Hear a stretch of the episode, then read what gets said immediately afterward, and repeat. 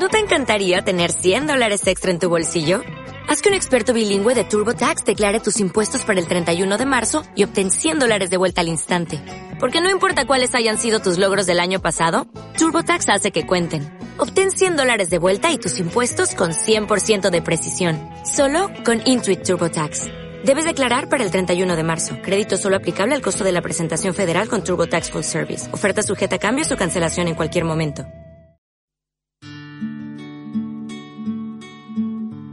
Exhortación Apostólica Gaudete Exultate del Santo Padre Francisco sobre el llamado a la santidad en el mundo actual. Los santos de la puerta de al lado. No pensemos solo en los ya beatificados o canonizados. El Espíritu Santo derrama santidad por todas partes, en el santo pueblo fiel de Dios, porque fue voluntad de Dios el santificar y salvar a los hombres, no aisladamente, sin conexión alguna de unos con otros, sino constituyendo un pueblo que le confesara en verdad y le sirviera santamente. El Señor, en la historia de la salvación, ha salvado a su pueblo.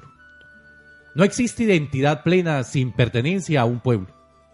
Por eso nadie se salva solo, como individuo aislado, sino que Dios nos atrae tomando en cuenta la compleja trama de relaciones interpersonales que se establecen en la comunidad humana.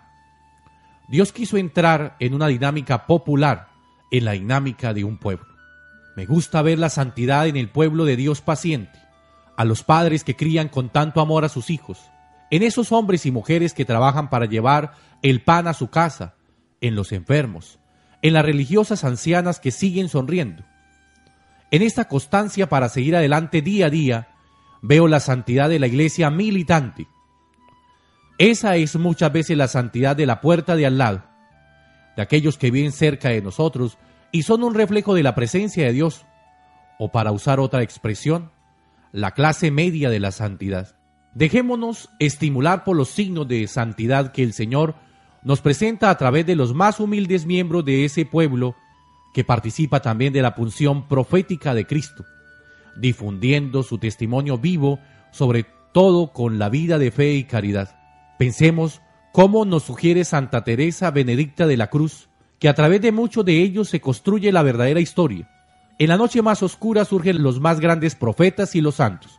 Sin embargo, la corriente vivificante de la vida mística permanece invisible.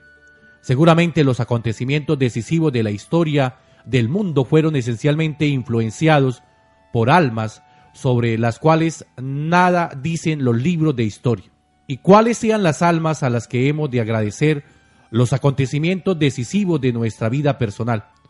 Es algo que solo sabremos el día en que todo lo oculto será revelado. La santidad es el rostro más bello de la Iglesia, pero aún afuera de la Iglesia católica y en ámbitos muy diferentes el Espíritu suscita signos de su presencia que ayudan a los mismos discípulos de Cristo.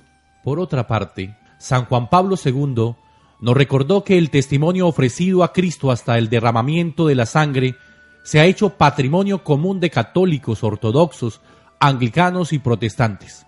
En la hermosa conmemoración ecuménica que él quiso celebrar en el Coliseo durante el jubileo del año 2000, sostuvo que los mártires son una herencia que habla con una voz más fuerte que la de los factores de división.